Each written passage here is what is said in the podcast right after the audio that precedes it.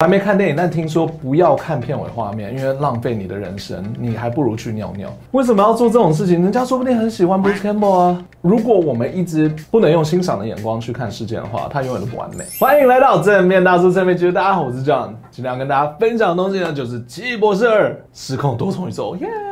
好了，开玩笑，开玩笑。早上看完电影之后，一整天下来，然后我们在解析，然后在研究东西。在这过程当中，我跟很多的网友聊天，也看了很多的评论。我们自己也有一个那个群组在讨论东西，但大部分的第一反应都是抱怨，然后就说没有。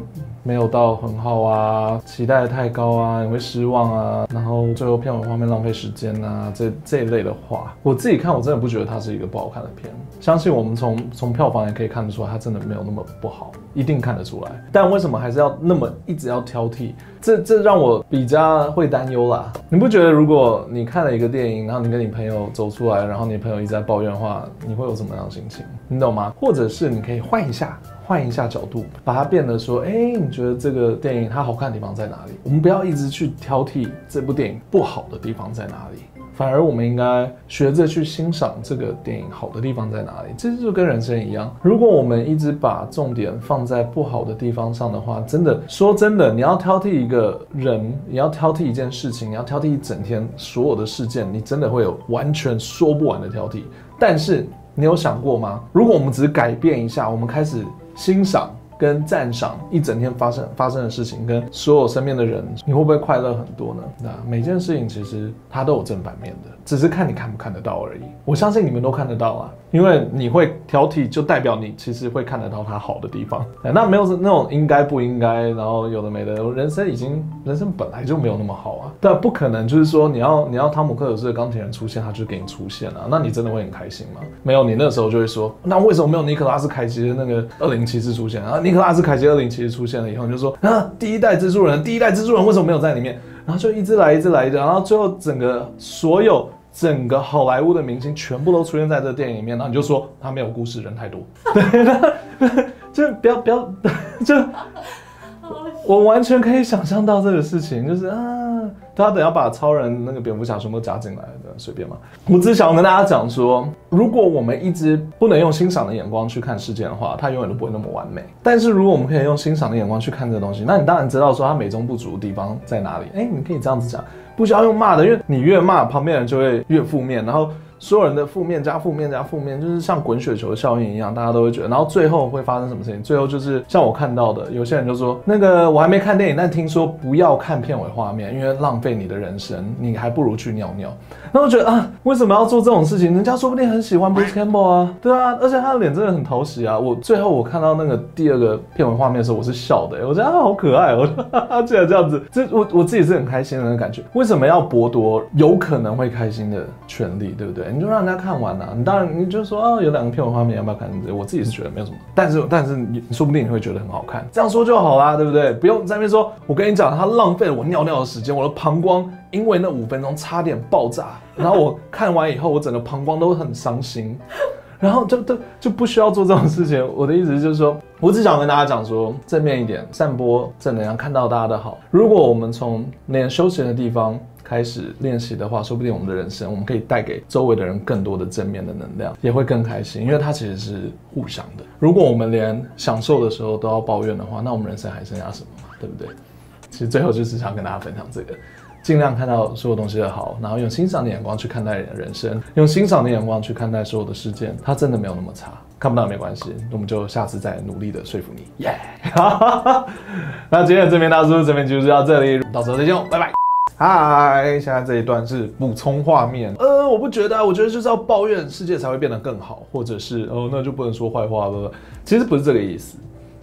我想要跟大家补充的地方呢，就是说抱怨的话，通常都是我的我的我的目标，就是看到不好的地方，不好的地方，不好的地方，然后我就会把重点放在那里，整个世界都不好了。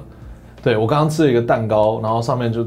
那掉了一只果蝇上去，这整个蛋糕啊，然后就砸掉了。我不是说不能说，我说的是看到好的一面去欣赏它，它当然有地方可以加强的。那我们可以再讨论。我们说话，尤其是在网络上，很多时候都不需要负任何责任，因为不知道你是谁，就是一个账号而已。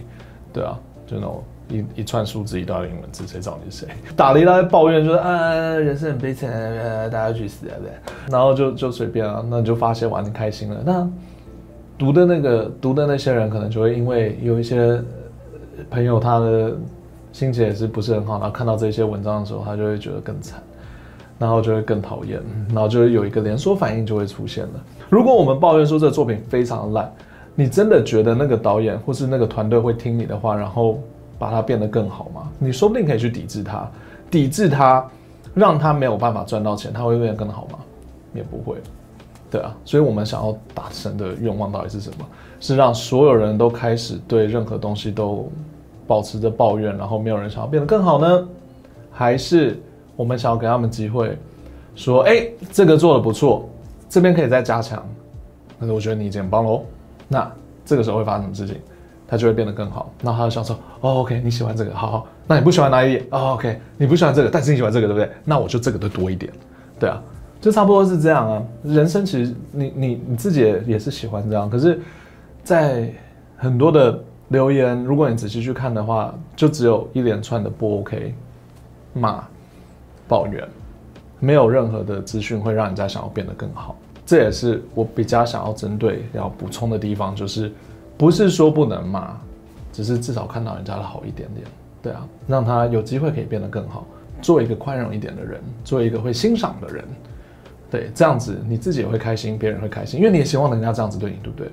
如果一个人看到你就开始一直破口大骂，当当然你会觉得他是一个疯子，只是只是只是你想想看，如果有个。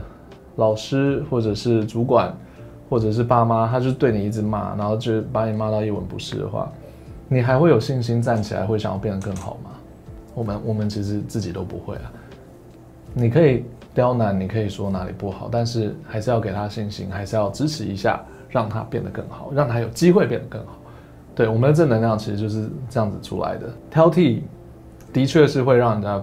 变得更好，没错，但是鼓励也是会让人家变得更好，而且他会变做变快乐，他是很快乐的想要变得更好，跟一个我很不爽，他要要做到更好，是两个不一样的感觉。那我希望，我希望我们在我们的人生当中，可以慢慢变成给人家鼓励，让他变得更好，让他开开心心的那一个人。对，我也是希望你们可以这样子，所以才会这样子跟大家分享。好吧，今天的补充就到这里。我知道一定还有问题，我知道一定还不都完美，但但没有关系，对，我们就看看看着办吧。对，反正就希望大家可以开开心心，变得更正面，然后变得越来越好。OK，好，就这样，拜拜。